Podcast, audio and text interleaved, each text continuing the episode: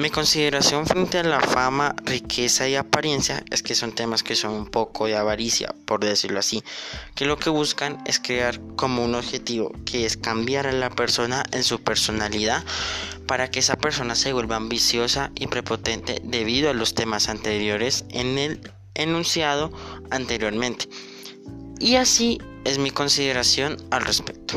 Ahora bien, el conocimiento consiste en buscar la opinión sobre algo relacionado que nos rodea en nuestra vida, que lo que busca es tener una interpretación y opinión de lo tratado anteriormente. Como por ejemplo, cuando una persona está tratando sobre un tema muy importante en su vida, ahí está el conocimiento en lo que está realizando esa persona para obtener como un resultado la interpretación y la opinión sobre ese tema que estaba realizando esa persona.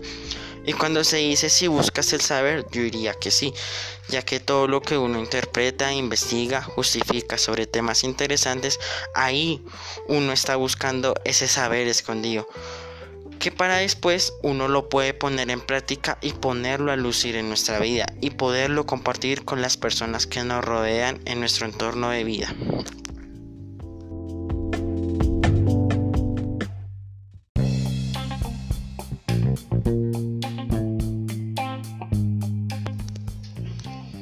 Mi consideración sobre los cátaros era un grupo de personas que ejercían su religión por medio de diferentes actividades que ellos realizaban. También, ese grupo tenía una ideología en creer en el bien y en el mal como en su fe de creencia. Ahora bien, mi consideración final es que este grupo no es de mi atención para conocerlo como religión, sino como grupo de individuos que quieren promover sus ideas, opiniones, o pensamientos a la humanidad.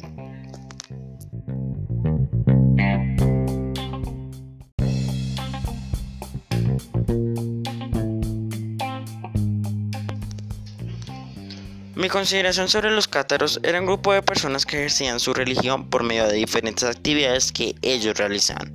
También, ese grupo tenía una ideología en creer en el bien y en el mal como en su fe de creencia.